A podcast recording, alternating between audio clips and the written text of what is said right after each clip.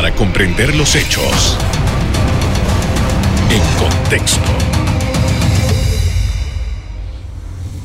Muy buenas noches, sean todos bienvenidos. Y ahora para comprender las noticias las ponemos en contexto. En los próximos minutos hablaremos de la restricción de información oficial. Para ello conversamos con el abogado Julio Linares Franco. Buenas noches. Buenas noches, Carlos. Eh, bueno, hay, ah, se, ha, se ha comentado mucho desde la semana pasada que el Consejo de Gabinete, particularmente el Ministerio de la Presidencia, emitió una resolución en la que restringe el acceso a la información de las actas del Consejo de Gabinete por 10 años. Esto ya es una conducta eh, continuada, esto eh, no ha habido eh, algo distinto antes de, este señalamiento. Sin embargo, queríamos analizar un poco a qué nos enfrentamos, qué es lo que implica esta decisión que acaba de tomar el Ministerio de la Presidencia del Presidente de la República. Mira, Carlos, tú acabas de dar una palabra, eh, acabas de decir una palabra muy importante. Este es un tema continuado. Y yo sí creo que aquí una continuación una continuación que de alguna manera inicia en la Contraloría General de la, República. Recordemos que la Contraloría, totalmente apartada de la ley de transparencia, de, la ley 6 de 2002, ha considerado la auditoría de Panama Ports como confidencial.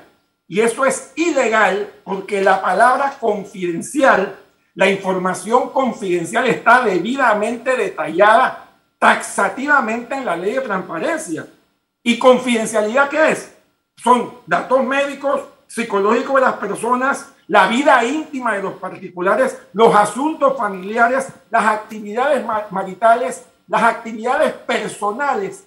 Todo eso constituye la información confidencial. Entonces, esa confidencialidad que está siendo calificada por la Contraloría a la auditoría de Panama Ports es totalmente ilegal. Ahora bien, qué interesante, la semana pasada el ciudadano Ricardo Lombana, con el apoyo de algunos abogados en los, cuales me incluyo, solicitó precisamente al Ministerio, a la Contraloría y también al Ministerio de la Presidencia eh, una serie de información que te voy a detallar muy brevemente. Esa información, ¿cuál es? Certificar quién o quiénes participaron en las conversaciones o reuniones de negociación por parte del Estado y PPC en relación con la prórroga, renovación o extensión del contrato de Ley 5 del 97 quién por parte del Estado designó a estas personas para participar en dichos actos de negociación y qué facultades se les otorgó para dichos actos. Además, se le pidió al ministro de la Presidencia, igualmente, entregar copias de actas y grabaciones de dichas reuniones, de existir estas, y, y, últimamente, y de último, certificar cuáles fueron las conclusiones de dichas conversaciones o reuniones. Y de repente Dos días después, se publica en Gaceta Oficial el día viernes 20 de febrero, precisamente la resolución 71 de, de 4 de agosto, imagínate, con, una fecha anterior, pero bueno, ese, es un tema que tocaremos después, de 4 de agosto del, del 2021, por el cual se considera que ahora que todas las actas y todos los documentos que sean expedidos por el Consejo de Gabinete son de información, eh, eh, confirmación, perdón, no confidencial, en este caso serían de, de acceso restringido, de acceso restringido por un periodo de 10 años. Pero a lo que voy es, es esa palabra, lo que he querido demostrar aquí es lo que tú dijiste, esa continuidad. Pareciera que hay una continuidad, una, hay un alineamiento entre la Contraloría y la presidencia de la República. Un alineamiento que no nos conviene porque nuevamente es un ejemplo adicional de que en este país no se, el gobierno no ejerce la transparencia. Ahora bien, eh, los defensores de la decisión tomada por el Ministerio de la Presidencia indican que la ley efectivamente, eh, que usted ha citado, la ley de transparencia y acceso a la información, le da la potestad al funcionario competente, creo que así es que dice el artículo, para tomar esta decisión. Sobre la base de eso, ¿cómo evaluamos lo que ha sucedido? Bueno, vamos a, vamos a lo que dice la ley, efectivamente. La ley de transparencia, la ley 6 del 2002, en el artículo 14, numeral 8, dice lo siguiente, que no, no serán objeto de, trans, de, de, acceso de información en un momento dado, en un momento dado, las actas, notas, archivos u otros y otros registros o constancia de las discusiones o actividades del Consejo de Gabinete del presidente o vicepresidente de la República, con excepción, y, aquí, y voy, a, voy a expresar esa palabra excepción y ahora lo, lo discutimos, con excepción de aquellas correspondientes a discusiones o actividades relacionadas con las aprobaciones de los contratos. Pero vamos a la primera parte. Fíjate que el, el artículo lo que dice es que la, la, la, el funcionario respectivo es aquel que deberá, considerar como de acceso restringido las actas del Consejo de Gabinete, etc. Ahora, ¿quiénes son los funcionarios eh, respectivos? Lo dice la misma la ley. El Consejo de Gabinete, el presidente y el vicepresidente. Ahora bien, ¿quién firmó esa resolución 71? La firmó el ministro de la presidencia y el viceministro de la presidencia. El ministro de la presidencia no puede ejecutar un acto en representación del presidente, por ejemplo, o en representación del vicepresidente. Ahora tú me dirás, no, es que el señor Carrizo es vicepresidente, pero él no firmó en calidad de vicepresidente, él firmó en calidad de ministro de la presidencia. Eh, y adicionalmente, cuando te, hablas de, te hablan de consejo, cuando la ley habla de consejo de gabinete, el consejo de gabinete es un cuerpo colegiado. El consejo de gabinete expide los, que los decretos ejecutivos, los decretos de, gabinete y los expide firmándolo todos.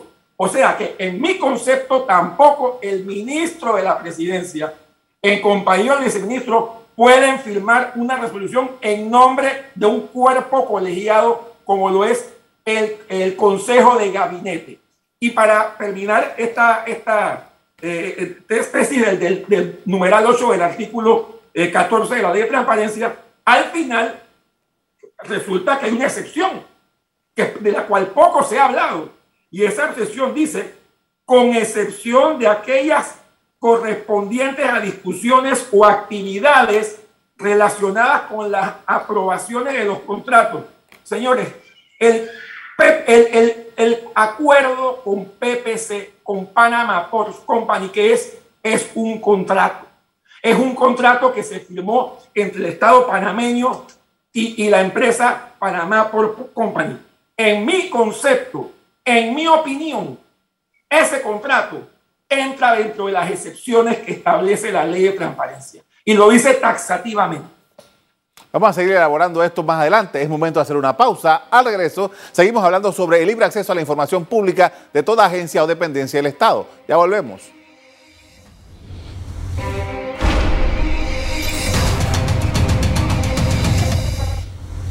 Estamos de vuelta con el abogado Julio Linares Franco hablando sobre el acceso a la información del Estado. Y quería elaborar un poco lo que usted nos decía hace un rato en relación a quién firma esta resolución. Y usted dice, lo firma el ministro de la presidencia y el viceministro de la presidencia. Y que la ley establece que eh, el, funcionario que debe hacerlo es el presidente o vicepresidente, el mandato para, en este caso. O el Consejo de Gabinete, que es un ente colegiado, usted explicó todo eso. Ahora bien, el hecho de que lo haya firmado el señor Carrizo en su calidad de ministro de la presidencia, hace que esta resolución sea recurrible ante los estrados de la Corte Suprema? Por supuesto que sí, por supuesto que sí, podría ser recurrible con un recurso contencioso administrativo de nulidad Ahora bien, vámonos a la, parte pragmática. algunos me dirán, bueno, Julio, sí, eh, está mal, pero eso se, puede, eso se puede corregir. Mañana esta resolución va a ser eh, eh, anulada y entonces ya el presidente firmará la suya, el señor Carrizo la, la firmará en calidad de vicepresidente y el Consejo de Gabinete como cuerpo colegiado hará lo mismo.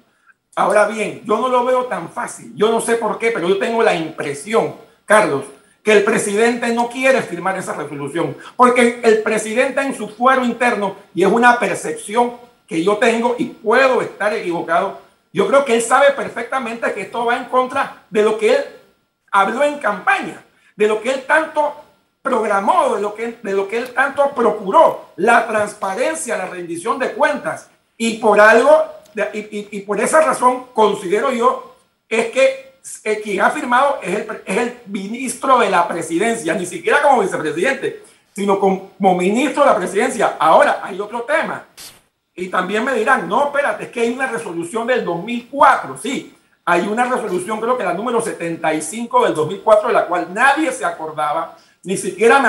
Es más, yo no me acuerdo de que eso se, se proclamó en su momento o que nadie se quejara donde empezando el gobierno de Martín Torrijos, por cierto, otro gobierno del mismo partido, eh, expidió una eh, resolución exactamente igual y fue firmada por, los, por el ministro de la presidencia de entonces, Ubaldino Real, y por el viceministro Vilio Arcia. Pero bueno, nadie dijo nada, nadie fue a la corte, nadie denunció nada, eran otros tiempos, no había redes sociales, la, transparencia estaba comenzando apenas, han pasado 17 años, entonces no digamos ahora que para supuestamente decir que estamos avanzando, yo creo que lo que hemos hecho es retroceder 17 años en temas de transparencia y rendición de cuentas. O sea que no es excusa, un mal no, un mal no justifica otro mal. O sea, no es excusa decir ahora que porque en el 2004 hubo, hubo una resolución exactamente igual donde se impidió publicar las actas y las decisiones del Consejo de Gabinete, esto quiere decir que lo que se está haciendo ahora está bien. Ahora, ahora que usted menciona este, este, este caso en particular, me queda una pregunta. Habiéndose vencido ya esa resolución anterior que usted cita de 2004, ¿quiere decir que cualquier persona pudiera pedir un acta del Consejo de Gabinete de hace 17 años?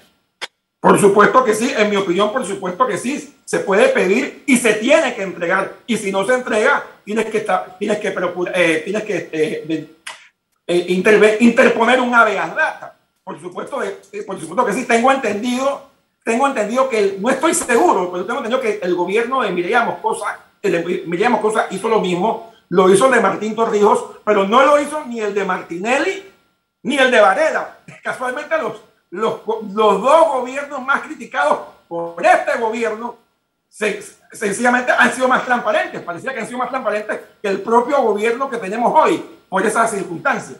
Ahora bien, vamos a irnos a la parte filosófica. Lo que representa para un Estado democrático el acceso a la información, la transparencia en la gestión pública. ¿Por qué es importante que nosotros estemos debatiendo este asunto? Mira, porque, por, ¿por qué? Porque todos los días el gobierno le exige a sus ciudadanos precisamente eso, transparencia. Todos los días el gobierno le pide sacrificios al ciudadano.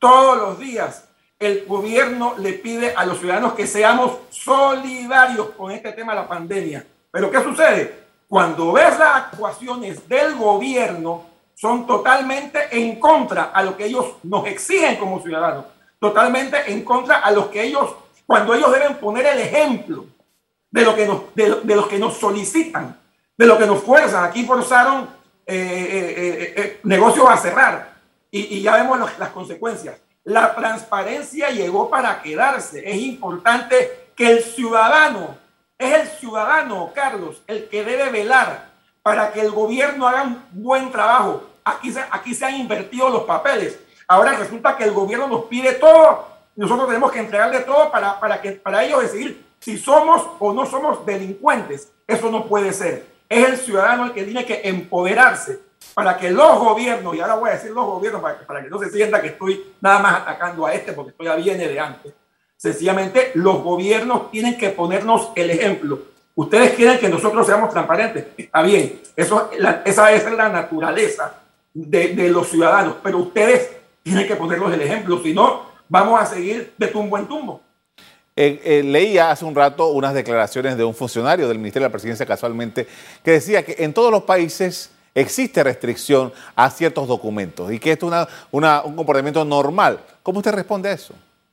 Bueno, e, esto es cierto, pero es que, es que esas, e, e, esas restricciones están debidamente y taxativamente señaladas en la ley de transparencia. Y aquí te, menciono algunas. Los secretos comerciales o la información comercial de carácter confidencial, la información sobre procesos investigativos realizados por el Ministerio Público, la fuerza pública, la información sobre existencia de yacimientos minerales y petrolíficos, etcétera. O sea que eso que tú acabas de decir está aquí, pero eso no incluye que un gobierno decida de buenas a primeras de sencillamente echar a un lado, tapar absolutamente todo, actas, notas, archivos, por ejemplo, lo en mi concepto, la interpretación que se le debe dar al numeral 8 del artículo 14 de la ley de transparencia es que esas actas, notas, archivos o registros deben haber sido expedidos. Y una vez son expedidos y, y, enfocándonos en, cuál es la naturaleza de cada documento, entonces el gobierno tendría la facultad de decir, este documento no lo puedo enseñar, es de acceso restringido, por, por lo que te acabo de mencionar. Pero aquí lo que se ha hecho es que se, se, se, está tapando todo, no importa si sean documentos que versen sobre secretos eh, militares o, o, secretos comerciales, no, aquí sencillamente se está atacando de antemano, se está tapando absolutamente todo. Ese no es el espíritu de la ley de transparencia. Ese no es. Ahora bien, eh, tomando en consideración esto, usted mencionaba que esto estaba ligado, el hecho de eh, esta resolución, con la solicitud de información relacionada con el, el, contrato con Panama Ports Company. Mi pregunta es, ¿ustedes piensan eh, tomar algunas acciones para continuar con eso que ustedes estaban buscando? Sí, antes que nada, es lo que es, no, es, es lo que yo percibo. Que quede claro, yo percibo esa situación. Yo percibo, no tengo, la, no tengo la seguridad, no tengo la claridad, pero yo percibo que este es un tema que viene de la Contraloría específicamente en el tema de Panamá. Es lo que yo percibo, es lo que yo creo. Puedo estar equivocado. Ahora, respecto a recursos, por supuesto que sí. Ya se presentó, ya se presentó la solicitud de información, de información a la Contraloría la semana pasada, donde ella tendrá 30 días para responder. lo más probable es que diga lo mismo, que la, que la auditoría de, la, de Panamá, por eso es, eso es confidencial y eso no se puede entregar, entonces habrá que ir a la Corte con habeas Igualmente, y como, como, como lo dije al principio, se presentó la misma solicitud, pero en lo que corresponde al Ministerio de la Presidencia, y dos días después salen con la joya esta de la resolución 71 diciendo, no, no, no, aquí todo es, aquí todo es confidencial, todo, o, mejor dicho, todo es eh, eh, eh, información restringida. A veces confundimos, a veces confundimos los No es lo mismo información restringida que información confidencial. La restringida se puede ver en 10 años. La confidencial no se puede entregar definitivamente por lo que explica al principio. Es momento de hacer otra pausa. Al regreso, seguimos en el análisis de las normas de transparencia y entrega de información pública. Ya volvemos.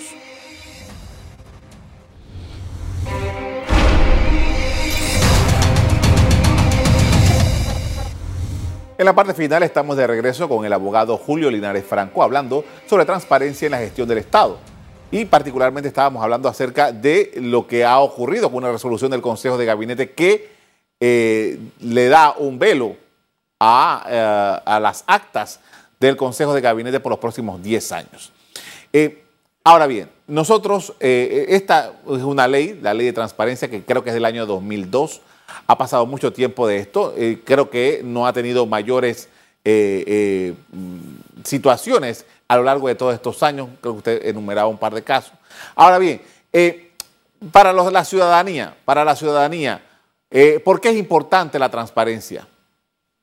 Yo creo que la transparencia, eh, Carlos, se está convirtiendo hoy en día en la base de la democracia, en la base de la justicia, en la base de un Estado de Derecho, de un verdadero Estado de Derecho. Todos estos problemas que estamos viendo, de, la, de una justicia inexistente, de un, de un ejecutivo, de un ejecutivo zigzagueante, de una asamblea eh, eh, comelona de una asamblea que lo quiere todo.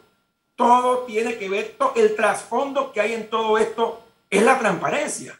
Porque si tú no demuestras tus actos sobre todo desde, desde, la, desde, la, desde la silla pública, desde la, desde la silla institucional, ¿qué dirán las nuevas generaciones cuando vemos tantos delincuentes en la calle? ¿Qué dirá esa gente eh, cuando cometen un, cualquier delito y, que a lo mejor pensarán, pero para, pero para qué si yo veo aquí la gente que estos políticos del gobierno se roban lo que sea y, y no les hacen nada, así que yo voy a delinquir, pues. Entonces, ese el espejo que estamos reflejando o que están reflejando los gobernantes, el espejo a la ciudadanía es catastrófico, es fatal.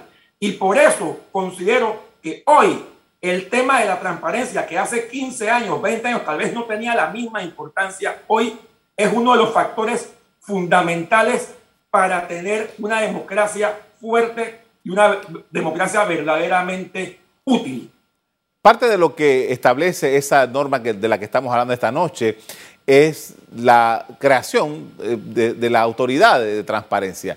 A su juicio, ya viendo en perspectiva todo lo que ha sucedido en Panamá durante todo este tiempo, desde el año 2002 a esta parte, la autoridad, esta, la ANTAI, que, se le conoce por sus siglas, ¿realmente cumple con esa necesidad de la que usted está hablando? Yo creo que no. Y aquí te incluyo todos los gobiernos, te incluyo este, el anterior, el anterior y el, y el primero que le tocó inaugurar. Yo creo que no. lastimosamente pareciera que la ANTAI se ha convertido en un brazo, yo no quiero decir eh, de penumbra, ni mucho menos, pero en, un brazo, eh, digamos, de apoyo al órgano ejecutivo, con muy, muy pocas excepciones. Este, y sí, yo, es, esa, esa entidad denominada ANTAI, yo creo que debe ser o eliminada o enmendada, porque definitivamente no podemos tener una entidad de, esa, de esas características tan, pero tan pegada al órgano ejecutivo, donde prácticamente lo que le diga el ejecutivo es lo que es. Es lo que hemos estado, eh, eh, y eso es algo público, notorio. Lo hemos visto en los últimos dos años con la cantidad de temas que, que involucraban eh, corrupción, y sin embargo la, la ANTAI es poco o nada lo que ha podido hacer. Ahora, una de las cosas que algunas personas que han estado en esta institución señalan que la ley, la ley no les da eh, suficientes herramientas y hay, y hay una discusión legal entre si la ANTAI puede o es la Fiscalía la que puede, o el Ministerio Público en este caso, tomar decisiones sobre estos asuntos. Es que eso que tú acabas de decir es uno de los problemas.